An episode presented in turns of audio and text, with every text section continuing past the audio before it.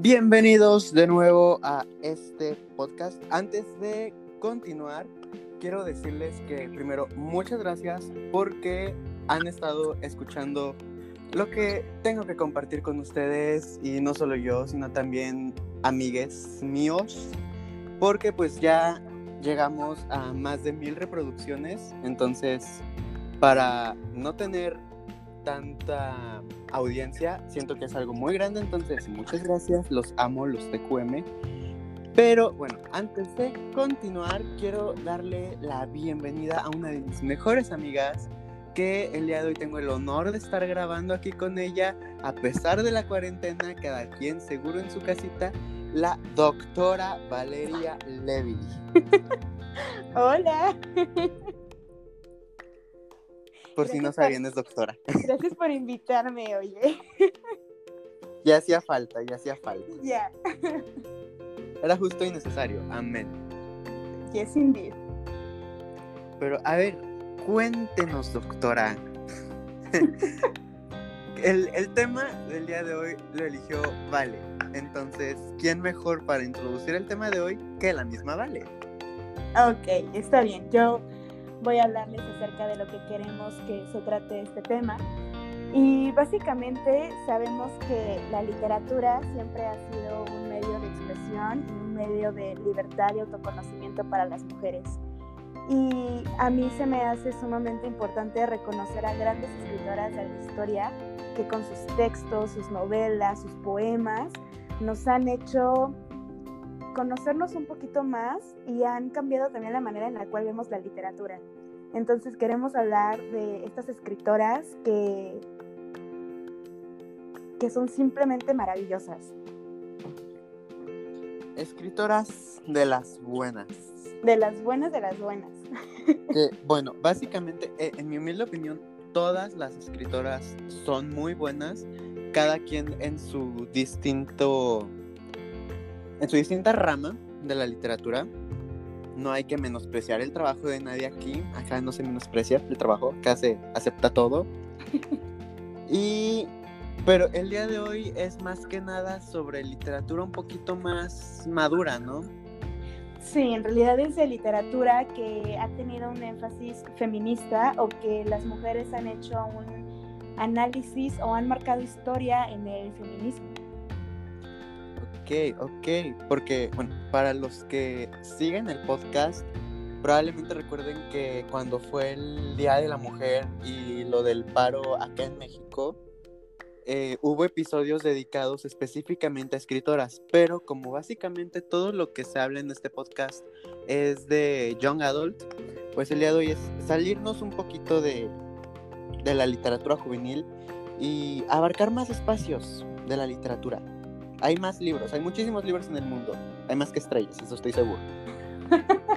y no nos alcanza el tiempo para leer todos. Y no nos alcanza el tiempo, pero para eso están los gustos. No todos vamos a leer lo que no queramos. Pero a ver, cuéntame, Vale.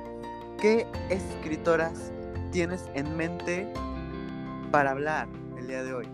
Uy, la verdad es que escritoras hay demasiadas que me gustan, que soy fanática de sus trabajos, ya sea por su historia personal o por lo que ellas han hecho.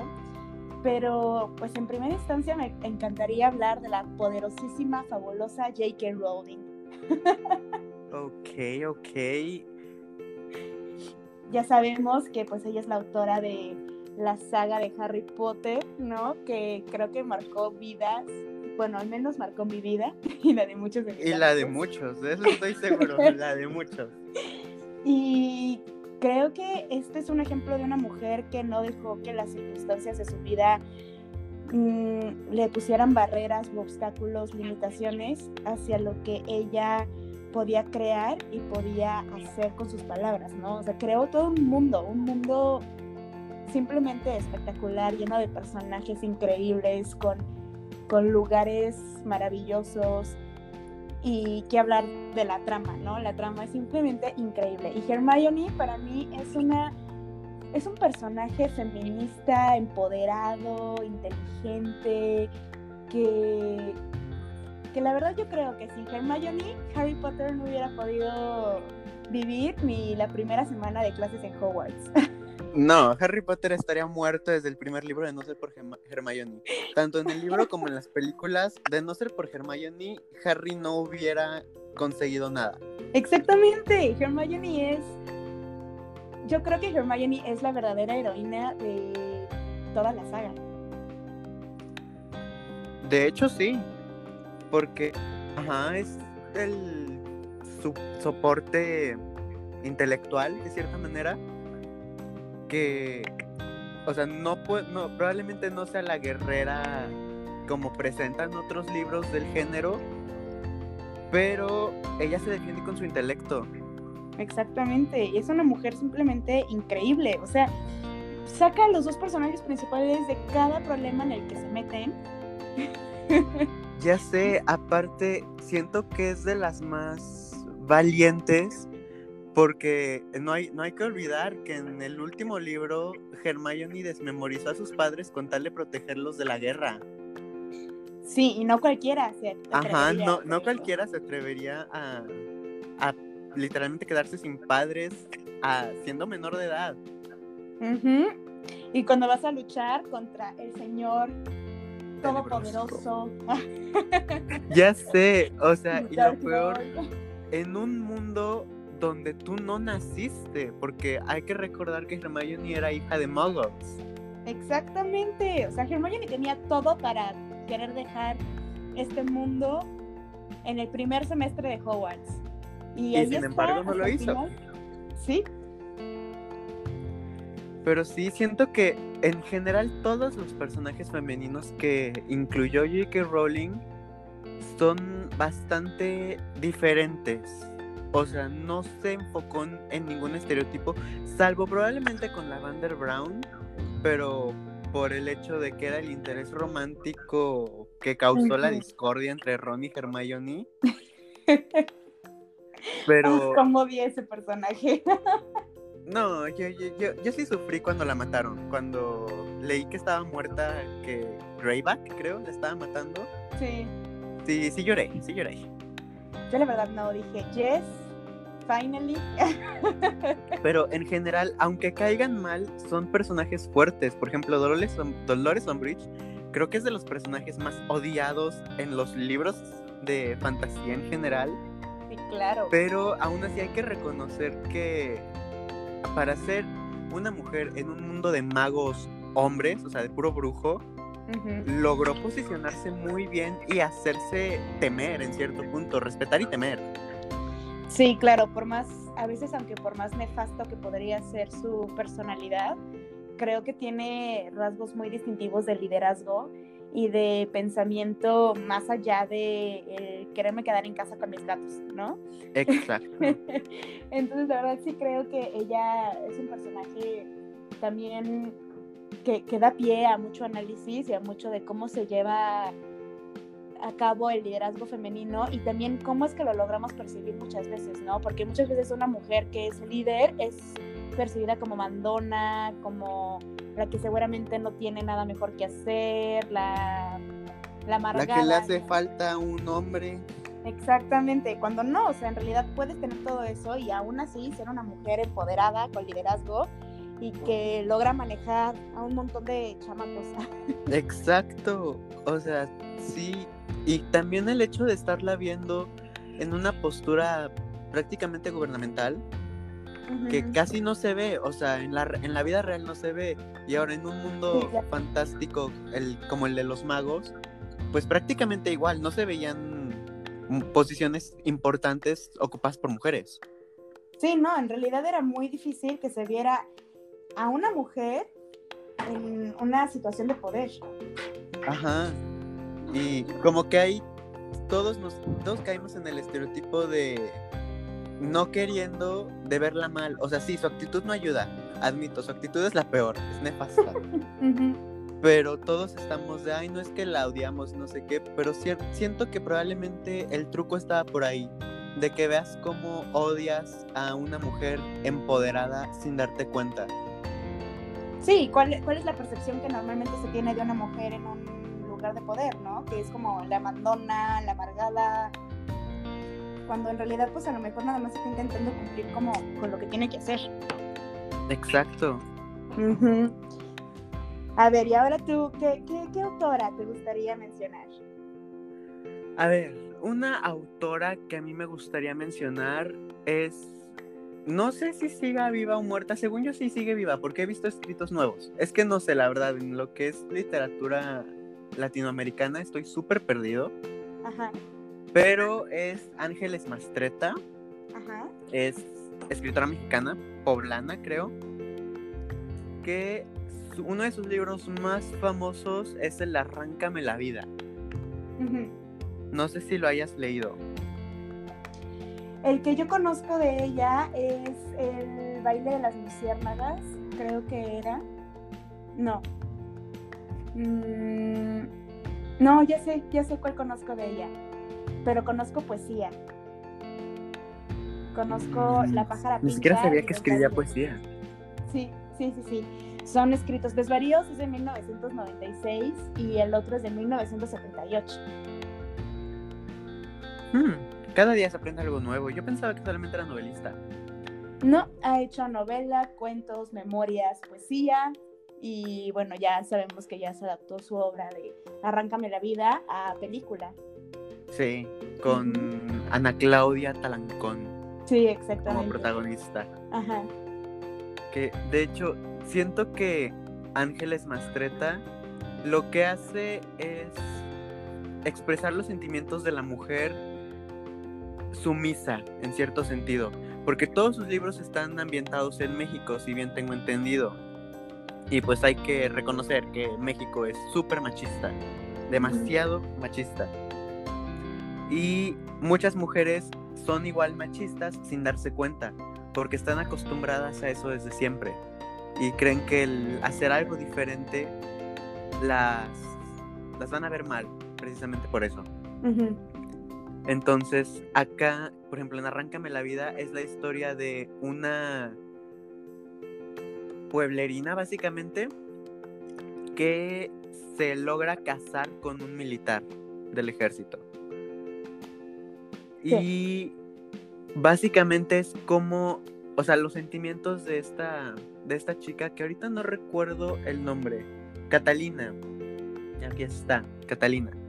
Los sentimientos que tiene de impotencia y de querer hacer algo por ella misma, no, no estarse valiendo por su esposo.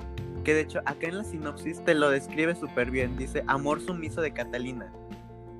Que, sí, claro, en realidad ella también, Catalina en cierta parte del libro empieza de manera sumisa, claro está, pero también lucha constantemente contra la opresión de su esposo, ¿no? Que es el general Andrés Asensio.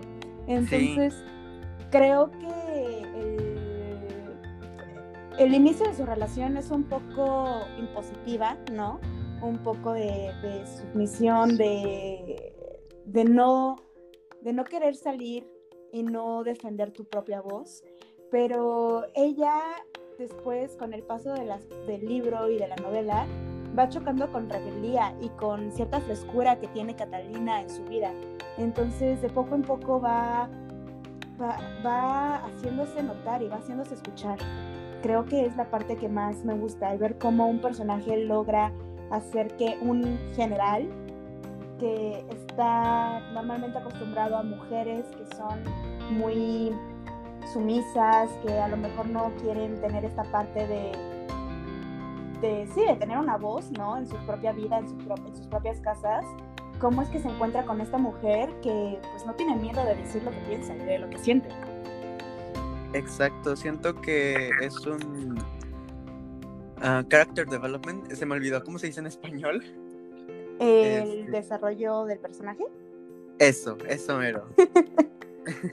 un desarrollo de personaje muy bueno, porque como dices, vemos cómo pasa de ser alguien sumisa a alguien que no quiere quedarse callada que ya está harta de la opresión. Sí, claro, es, un ejemplo de mujer que busca ser escuchada y que busca ser tomada en cuenta y que no se va a quedar callada frente a ciertas injusticias que se ve, ¿no? Exacto, y siento igual algo muy importante que tengo entendido lo ha hecho en otras obras, es que es una mujer que no teme explotar su sexualidad, que no, no, no está con el miedo de que la juzguen y la tachen de promiscua o lo que sea, no, simplemente reconoce que, que pues tiene sus necesidades físicas y no le molesta aprovecharlas. Bueno, pues en, en su novela Mal de Amores también se nota perfectamente esta parte de liberación sexual y de, y de mm, liberación femenina en sí. Exacto. O sea, y lo, lo mejor es que no, no sexualiza a sus personajes, sino que las deja explorar y explotar esa sexualidad sin tener que darle atributos innecesarios. Sí, claro. Las hace más realistas. Las hace más humanas. Sí, de hecho, siento que los libros de Ángeles Mastreta son como las pinturas de Remedios Varo. Muy humanas. Ajá, muy humanas y que expresan a la mujer, no a la mujer idealizada, sino a la mujer real. A la mujer de carne y hueso, sentimientos, necesidades, emociones. Enojo, frustración y todo. Entonces, siento que es como la Remedios Varo de los libros.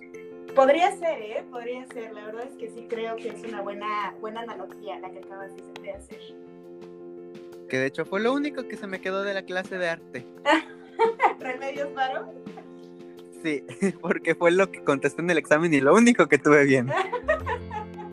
Alex sacando aquí a sus materias reprobadas y a punto de reprobar. Mis calificaciones maravillosas. Oye, ¿qué opinas, por ejemplo, de Mary Shelley, la autora de Frankenstein o el moderno Prometeo? Uh, siento que es ídola que de hecho la otra vez vi un video de College Humor.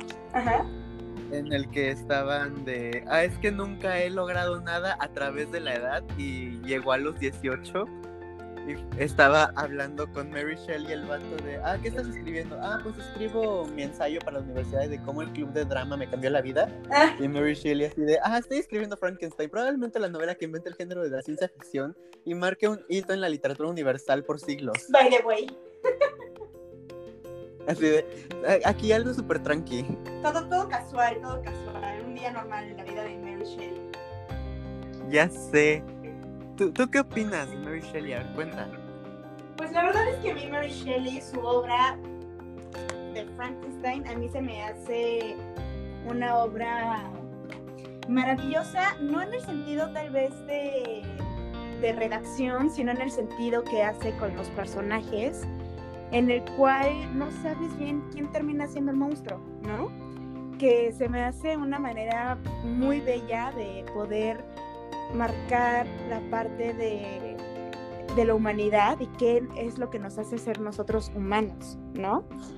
Y creo Que, que su vida personal, o sea, su vida como Mary Shelley, no ya nada más como la autora de Frankenstein, sino su vida personal, es un emblema en sí porque su mamá, Mary Wollstonecraft, Wollstonecraft, logró, es que es como un trabalenguas, hizo... Clases de inglés. Ajá, o sea, hizo su primer, ella hizo como el primer texto de los derechos de la mujer. Y por esto fue que fue tachada como bruja y como no deseada en la sociedad. Entonces, ser hija de una mujer que acababa de hacer un libro así, que es la reivindicación de los derechos de la mujer, hizo que su vida fuera muy difícil desde un inicio, ¿no? Y después, cuando ella quiere publicar y cuando ella quiere sacar su novela, resulta que necesita autorización de su esposo o de su novio. ¿O de qué se trata? Como por qué necesita la sociedad tener un papelito que diga aprobado por tal persona. Y desgraciadamente es algo que sigue pasando. O sea, no vamos lejos con J.K. Rowling. Por algo se tuvo que poner J.K. Rowling. Porque no la dejaban publicar por ser mujer. Sí, no, claro. O sea, e-, ese es un gran problema en el cual estamos. Que todavía se usan muchos seudónimos y muchas personas publican de manera anónima. Porque el, el ser mujer muchas veces es visto como, como, como algo débil, ¿no? Cuando en realidad la literatura escrita por mujeres es simplemente maravillosa. O sea, la literatura femenina, que en realidad no se le debería de llamar literatura femenina, porque el que está escrito... Estás, estás marcando una diferencia innecesaria. Exactamente, o sea, el que está escrito por mujeres no significa que tenga que ser literatura femenina, ¿no? Ajá. Eh, o sea, siento que algo así pasa, por ejemplo, con los libros queer. De hecho, la otra vez me estaba quejando porque la película de Call Me By Your Name, eh, todos la ponen género LGBT. Y yo me quedo de, ok, sabes que la película es de drama, ¿no? El hecho de que los protagonistas sean gays no significa que la tengas que catalogar estrictamente ahí, sino en el género que abarca la película. Lo mismo pasa con los libros femeninos. No porque los protagonistas sean mujeres, la escritora sea mujer, ya va a ser literatura femenina. No hay que marcar una diferencia innecesaria con etiquetas más innecesarias. Es lo mismo que yo digo, pero lo que cae en la literatura femenina, por así decirlo, que yo la verdad no estoy de acuerdo en que exista esta categoría de literatura femenina, es una literatura simplemente excepcional y maravillosa. Y hay que sacar a la luz a todas estas autoras como Mary Shelley, que logró sacar una novela, aunque tuvo que usar seudónimos o aunque tuvo que ser aprobada por, por otra persona antes de poder ser reconocida ella como la autora, son novelas que marcan un género y que marcan a generaciones enteras. Creo que desde chiquitos incluso nosotros podemos reconocer el nombre de Frankenstein y muchas veces ni siquiera sabemos que o muchas personas que Frankenstein no es el monstruo ajá, o que muchas personas no saben ni siquiera de qué se trata en realidad, ¿no? Pero todo el mundo ubica al supuesto monstruo Frankenstein. Ya sé. De hecho, mi película favorita de Alvin y las ardillas es cuando conocen a Frankenstein. Por si ocupaban saber. Dato curioso. Fun fact. Pero sí, siento que, no sé, Mary Shelley logró crear algo que trascendió y va a seguir trascendiendo como que sin darse cuenta. ¿Te imaginas poder crear algo así y no saber la cantidad de personas que siguen leyendo tu obra? Incluso después de muerta. Con años y años de diferencia. Y, lo más extraordinario es que el libro es prácticamente una crítica a la condición humana, al hecho de que el hombre siempre quiere ser un dios y es el mismo hombre el que se encarga de destruir todo lo que ve, que es diferente a él. Y es un problema que nos sigue pasando en pleno 2020. Sí, claro, claro, claro, por supuesto. Además de que ¿qué nos hace ser humanos? ¿No? Creo que es, creo que es una pregunta verdaderamente filosófica, existencial, ¿no? Y de hecho es lo que, lo que abarca principalmente el libro de Frankenstein. ¿Qué es lo que nos hace realmente ser humanos? ¿El odio? ¿O qué es lo que marca la condición humana? La existencia, el poder sentir, el poder hablar, el poder expresarte, o la búsqueda inalcanzable de más conocimiento y de más poder? ¿Qué es lo que marca verdaderamente la condición humana?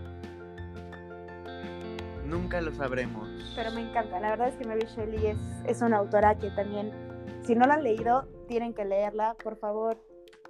Solo... Frankenstein es un libro maravilloso. no se, no, se pierden de algo genial.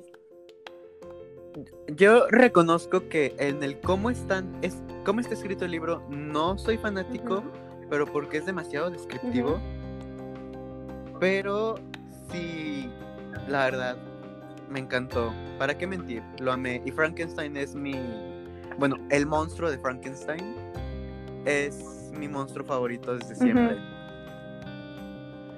Pues entonces es una recomendación que les hacemos para que si tienen algo que hacer, si no tienen nada que hacer en esta cuarentena, pueden leer Frankenstein. les va a hacer pasar un momento muy bueno y podrán pensar en qué nos hace ser humanos. Y si pueden, leanlo ilustrado, porque he visto ediciones ilustradas que están muy bonitas. Yo la que tengo, desgraciadamente, no está ilustrada, pero sí es un libro que se ayuda mucho con dibujitos. para los que no les gustan las cosas descriptivas como a mí, es un libro que con dibujitos se ayuda. los dibujos siempre ayudan. Así es, así es. Pero a ver, cuéntame, ¿qué otra autora tienes en mente? Porque, o sea, yo aquí tengo dos, pero no sé si las tengas tú en mente, entonces no quiero robarte tu spotlight. No, por favor, a mí también me gusta poder discutir contigo de autores y autoras, de libros, entonces dime qué, ¿en quién pensaste? A ver, de hecho, este te lo copié a ti porque cuando estábamos viendo las autoras la mencionaste y, dije, hmm, me acuerdo que ese libro me gustó mucho, fue para una clase, probablemente ya sepas qué libro es. Hmm. Eh, para una clase de literatura con un profesor llamado José Manuel. Ajá. Y que de hecho siento que es de realismo mágico y el final es de los finales más impactantes que he leído porque hace muchísimo énfasis en lo que ves en la portada sin entenderlo. ¿Elena Garro? Elena Garro con los recuerdos del porvenir. La atiné. Era obvio que le ibas a atinar. La verdad es que Elena Garro también es un ejemplo de novelista, de escritora, que ha marcado tendencia en su propio género. Exacto, es de las pocas mujeres que hay en el realismo mágico, de hecho.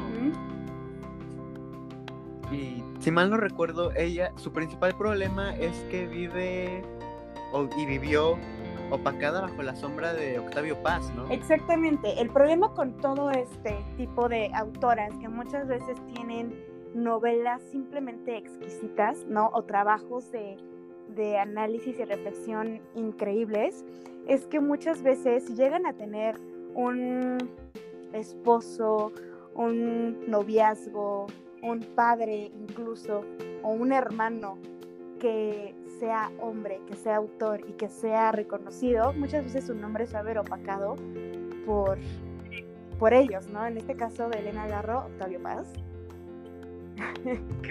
Que de hecho, algo así pasó con Shakira, ¿no? Que en muchos medios empezaron a poner la novia de Piqué. O por ejemplo, Simón de Beauvoir. Cuando es así de... Con el segundo sexo, Simón de Beauvoir, pues con Jean-Paul Sartre, el gran filósofo existencialista y también la reconocían como la que estaba con él, no la que había escrito el segundo sexo. Es que ese es el problema. Em, vuelven inferior el trabajo de una mujer por el hecho de ser una mujer. Y así ha pasado. Pues es la condición de la mujer en la sociedad en la que vivimos, ¿no? Que de hecho siento que es algo bueno que ya casi no pase eso. Digo casi porque sigue pasando. como les dije, pasó con Shakira. Pero sé de muchas autoras que no hacen hueco en la literatura por ellas mismas. solteras y todo. Claro. Pero hoy estamos en un mundo en el cual es un poco más fácil poder salir así en cambio, antes las mujeres tenían que salir, como habíamos hecho, con seudónimos o con otras cosas que no las podían o no las dejaban ser ellas. Por ejemplo, Virginia Woolf también tuvo que salir con un seudónimo. No les daban el valor que, que tienen, o sea, las hacían inferiores. Y lo de siempre, les quitan derechos básicos humanos. Como Jacques Lacan dijo alguna vez, para hablar de la mujer, no para que la mujer hable. Qué triste, ¿no? Exacto. Triste, pero, pero bueno, volviendo a Elena Garro. ya, demasiado. Elena Garro, la verdad es que a mí me encanta porque no nada más es novelista, sino que también es guionista, periodista, dramaturga. O sea, tiene un poco de todo. Y la verdad es que ella, con su literatura fantástica y el realismo mágico, es, es simplemente maravillosa. Creo que sus libros, nunca sabes a qué es lo que, qué es lo que te espera hasta que llegas al final. Como decía Alex, creo que los dos cuando leímos los recuerdos del provenir, eh, no sabíamos qué es lo que nos esperaba al final. Y hasta el final la portada tiene sentido.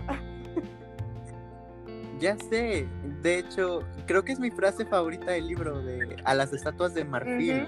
Eh, es una frase súper simple, pero marca tanto en ese personaje específico y con la portada y con el final, entonces siento que un golpe sutil.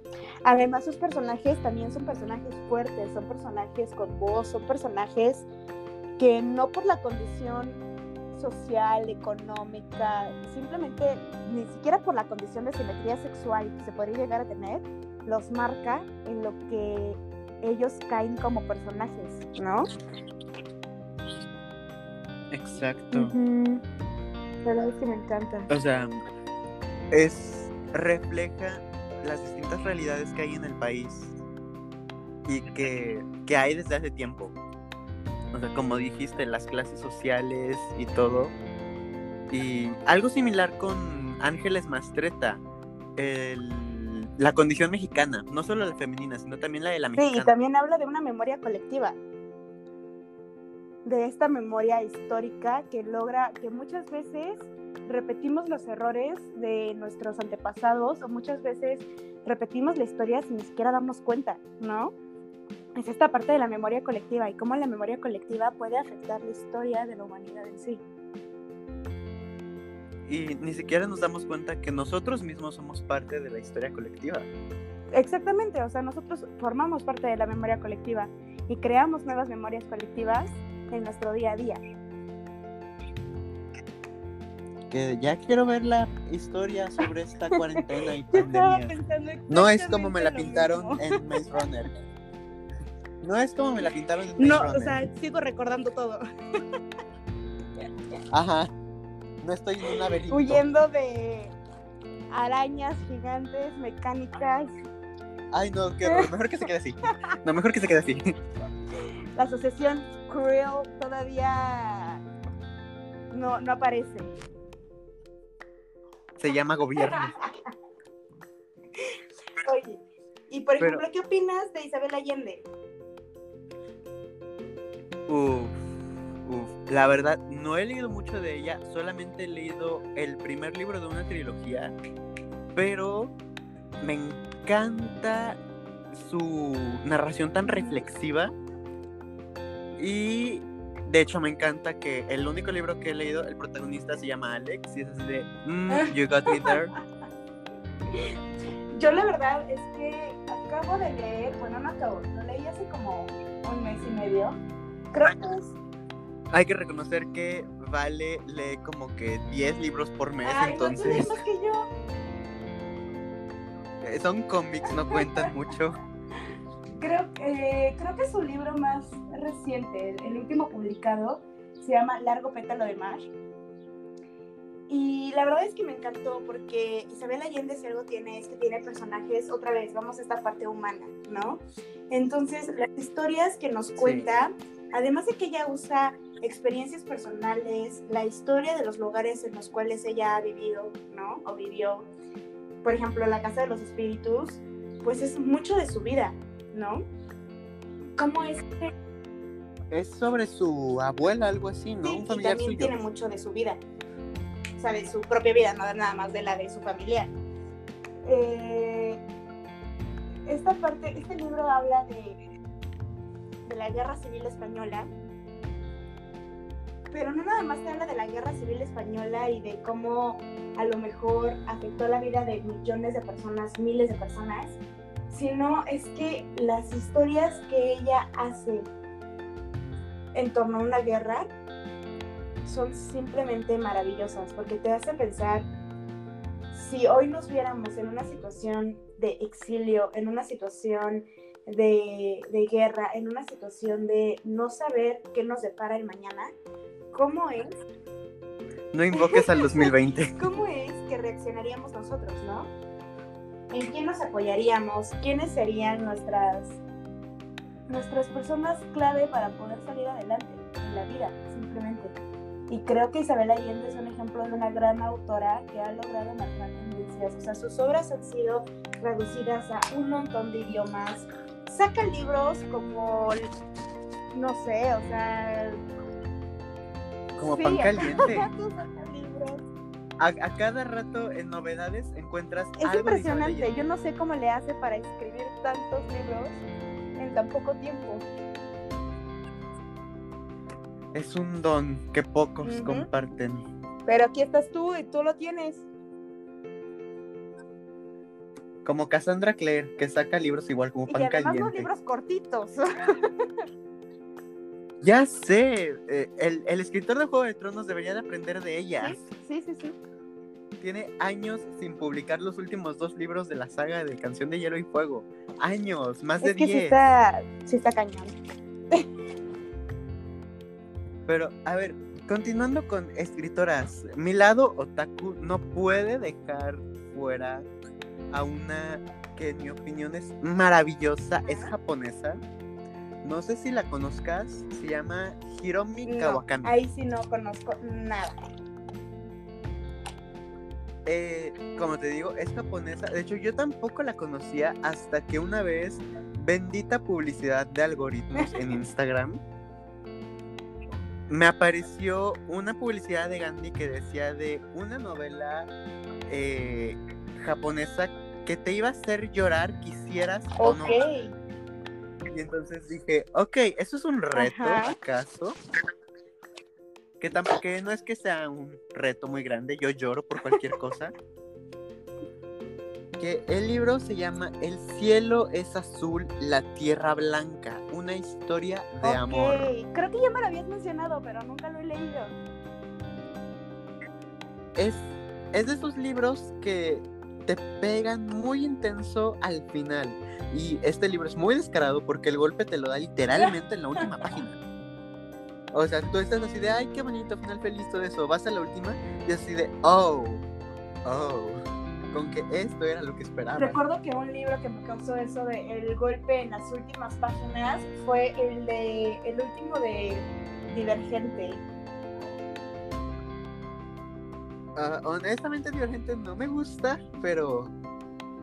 eh, no, sin spoilers, porque es- probablemente hay gente que no los haya leído. Bueno, cuando yo Tenga lo ganas de leí, que ya fue hace muchísimo, o sea, me acuerdo que estaba leyendo la última página del libro cuando iba a salir, o sea, en la sala de cine, a punto de empezar la película de la última parte del libro. o sea, estaba leyendo el libro a contratiempo Pero- y me acuerdo que fue de esos golpes que nunca me esperé, pero que pasó. Y, y sí, o sea, es justamente esto de ¿qué? Sí, bueno, de hecho, creo que a mí no me pegó tanto porque no me encariñé con la protagonista, no me encariñé para nada con la historia y eh, desgraciadamente en prepa le caía mal a todos. Y todos me Ay, spoileaban todo, entonces me spoilearon el final Ay, eso no de la saga. Y fue así de, ah, bueno, gracias. Pero Vas a ver. se iba contando de este de el mar es azul y la tierra blanca, o el cielo es azul. El cielo es azul, la tierra blanca. De hecho, es, es la historia soñada. Eh, una chica, cuando estaba en la preparatoria, se enamoró de su Mm. profesor. Pero nunca quiso intentar nada porque así de, no, la diferencia de edad, yo soy alumna, no, ay, no, ay. Dios mío, no. Y pasaron los años y la alumna ya se hizo una mujer madura y todo. Y por azares del destino se volvió a encontrar con el profesor Ok. y empezaron a formar una relación de amigos que poco a poco se fue tornando en algo más romántico. Pero ahí entra el principal problema de la historia, la diferencia de edad. Ya no es una diferencia de edad de que el profesor está en sus 40 y la alumna en sus 16. No, la, ahora la que era la alumna está en sus 40 y el profesor ya está dando las 80, últimas. 70. Ajá, ya está, ya Oh, es un Dios, sugar daddy. y entra igual el drama de la protagonista de que ella quiere estar con el profesor, pero aún así siente que su deber es estar con alguien de su edad y hacerle caso a los pretendientes que tiene, aunque no sean lo que ella quiere. De hecho, e- e- este personaje me recuerda un poquito a alguien, no digo nombres, que se enamora de la persona por su intelecto. ¿Quién podrá ser? No digo nombres. si la bota te queda, póntela. Para quien le quede que se la ponga. para quien le quede. Eh, Tanto lo del profesor como lo de el intelecto. sapiosexual, les Mm, dicen. ¿Quién será así? I don't know, I don't know. Pero, ajá. Pero, ajá, es básicamente eso. Y lo que me encanta es como básicamente todos en la cultura japonesa están muy obsesionados con la comida. Por ejemplo, en los animes. Hacen una animación preciosa cuando es la comida. Y en los libros tampoco es la excepción. En este libro se centran mucho en los alimentos de los dos, porque su principal punto de encuentro es una cafetería. padre. Y también van a los mercados y compran cosas para cocinar y todo. Entonces, no sé, siento que es algo así como agua para chocolate, que no lo he leído, pero sé que es la historia a través de, a través de recetas. Acá, sin darte cuenta, la historia es igual con muchos toques de comida. Que pues es bastante importante en la cultura Qué japonesa. bonito y qué padre, porque además puedes conocer mucho. Yo ahorita estoy leyendo un libro que se llama Lunas de Estambul, de Sophie Goldberg, y tiene un recetario incluido. Entonces está muy padre porque son platillos típicos de Turquía, por ejemplo, y ahí te pone cómo hacerlos Ajá. y qué significa para la gente, ¿no? Como el baklava y cosas así, que la verdad es que son cosas que me gustaría poder saber cocinar. Como un mango partido en Filipinas. Para los que no sepan, sé cómo partir mangos en las Filipinas. Pídanle ahí en acá en la descripción les voy a dejar el usuario de la doctora. Y pídanle por ahí que les enseñe a partir un mango como en Me Filipinas. hacen mucho bullying. Es bullying con amor, sabes que te amamos. Pero sí, o sea, contar historias con la comida siento que le da un toque más especial. Porque las comidas significan algo. Y más para los personajes. La comida cuenta mucha parte de la historia de cada persona y también del lugar en el cual se encuentra. Ah, ya, de, de solo hablar de comida ya me dio hambre. Creo que es hora de ir por algo de comer, una botanita o algo así. Un refrigerio. Pero bueno, a ver, antes de, de terminar y poder irnos a comer, ¿tienes alguna otra recomendación de alguna mujer que haya demostrado su valor y brillo por sí misma sin necesidad de un hombre, sino a través de su Pues obra? muchísimas, pero entre las principales siempre va a estar Sor Juana Inés de la Cruz. Muy buena y Pero muy difícil. pues ¿eh? es un ejemplo de los primeros ejemplos que se me ocurren, ¿no? Está ella, está Rosario Castellanos, está Silvia Plath, está mm, ¿qué otra? Simone de Beauvoir, está eh, Margarit Jussernal, Gabriela Mistral, Edith Wharton, am, ¿qué otra? La verdad es que podría hacer una lista de mil autoras que tenemos que leer y tenemos que escuchar sus voces y lo que tienen por decir en el mundo de la literatura. Pero les recomiendo que si no quieren entrar así a un texto pesado, a un texto que de repente sientas que vas a tener que leer mil horas para poder cumplirlo, entren con historias O sea, si son gente como yo. entren con historias un poquito más, em, no sé, estilo J.K. Rowling, cosas que les llamen la atención y de ahí van a ir conociendo otras autoras que son importantes y que vale la pena escuchar. De hecho, una frase maravillosa de J.K. Rowling es que si no te gusta leer es porque no has encontrado el libro correcto. Hay miles de libros, como decíamos al principio, pero no todos van a ser para todos. Y no tienes por qué leer algo que no te guste y no te atrape desde un principio. Pero, pero, pero, si puedes darles una oportunidad a estas mujeres que de verdad tienen una voz maravillosa y tienen muchísimo que decir. En serio es algo que les va a servir mucho y les va a cambiar la La percepción verdad es que de la sí, vida. son ejemplos de, de mujeres que también tienen una historia de vida muy interesante. También échense, cuando lean un libro, también échense un poquito de la biografía de la persona y a lo mejor también pueden sacarle un poco más de información, un poco más de contexto al libro que están leyendo. No importa si es young adult, no importa si es realismo mágico, si es ficción, si es novela histórica, no importa el tipo de novela que sea o libro que sea, siempre la historia del autor o autora va a tener que ver con el contexto y la profundidad que le puedas dar a un libro. Entonces les, les recomiendo siempre leer un poquito más de la vida de los autores. Que de hecho, al leer la vida de los autores e investigar un poquito más de ella, te ves que muchos sí expresan, bueno, se proyectan Claro. a través de sus obras. La mejor inspiración es la vida misma. Exacto. Y de hecho, yo igual tengo una última recomendación de autores. Que de hecho, esta es una autora, en mi humilde opinión, maravillosa. Eh, solamente tiene un libro publicado, desgraciadamente. So sad, so true. Y eh, es, es de nacionalidad mexicana con francesa. Esta, esta señora, esta, esta mujer. Y, y- y es bastante joven, o sea, me, me sorprende el talento que hay en jóvenes. De hecho, eh, eh, nació días antes que yo, de hecho, por si ocupaban saber. Nació en octubre, es. Scorpio. Y que le encantan los perros salchicha.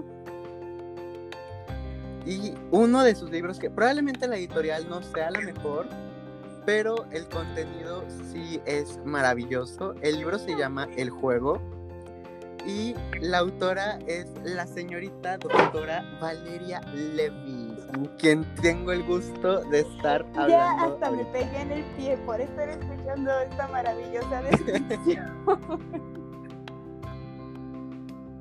No te golpees y te Ay, sangres así como hice yo. gracias. Voy a llorar. De su, novela El juego es básicamente sobre el juego de la vida y del cómo la historia de todos está conectada em, sin darnos cuenta. Lo que hagamos va a tener repercusiones, queramos o no. Y esas mismas repercusiones son las que nos han llevado al momento en donde estamos y nos han hecho lo que somos en cierto sentido que de hecho aquí tengo anotadas unas frases que a mí me encantaron. De hecho, este libro cuando lo leí lloré. Son una, dice, tuve que amarla más que a nada en este mundo, quererla tanto que no me importó dar mi vida para no tener que vivirla sin ella. Otra es, ya no somos ni éramos entonces. Otra, no dejo de pensar en la mínima esperanza de que la vida nos vuelva a unir. Y por último, pero no menos importante, prefiero dejar de respirar que seguir viviendo este infierno.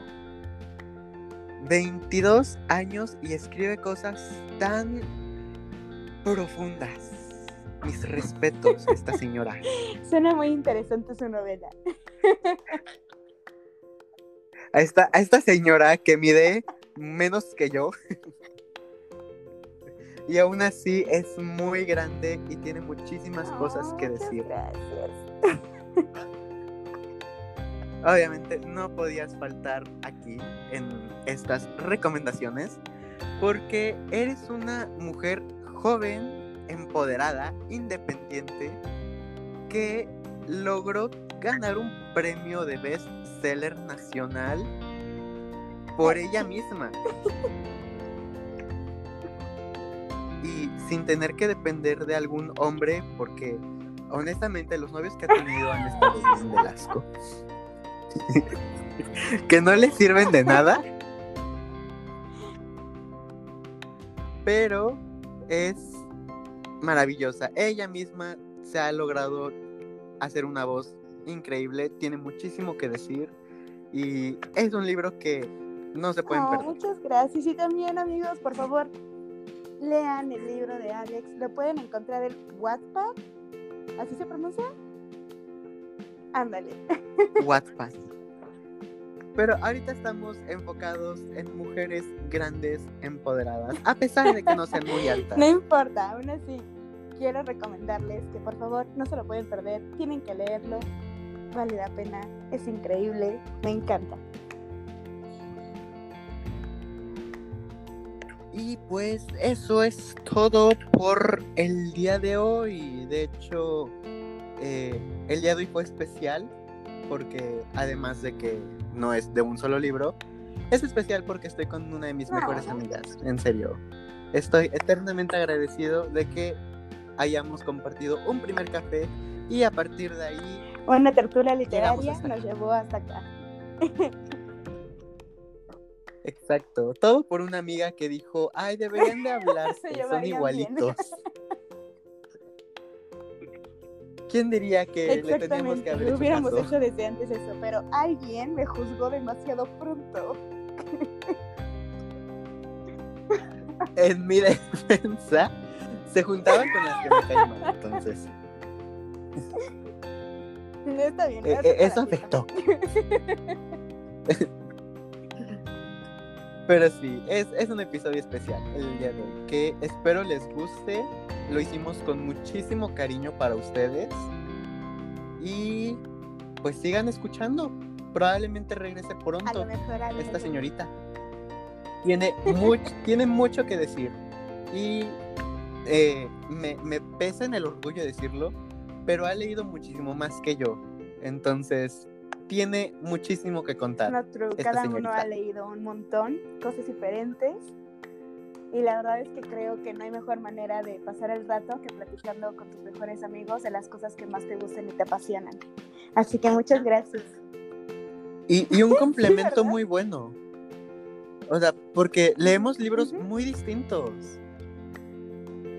O sea, yo, yo rara vez leo libros mm, que no son young adult y pues casi todo lo que leo tiene o es de fantasía o es de romance gay. Entonces, nos complementamos muy bien. Nos recomendamos buenos libros.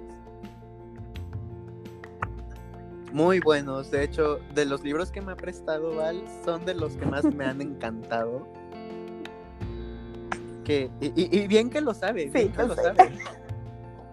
Porque cada libro que me presta. Lo hago con mucho amor, los pienso con mucho amor. Pero bueno, hasta aquí el episodio de hoy. Ahora sí, podemos ir a tragar, eh, estar en paz con el coronavirus, como dice mi coronavirus. y pues nos estamos Bye. escuchando. Muchas gracias por la invitación. Los TQM. Gracias por venir. Los TQM los amamos. Bye. Bye.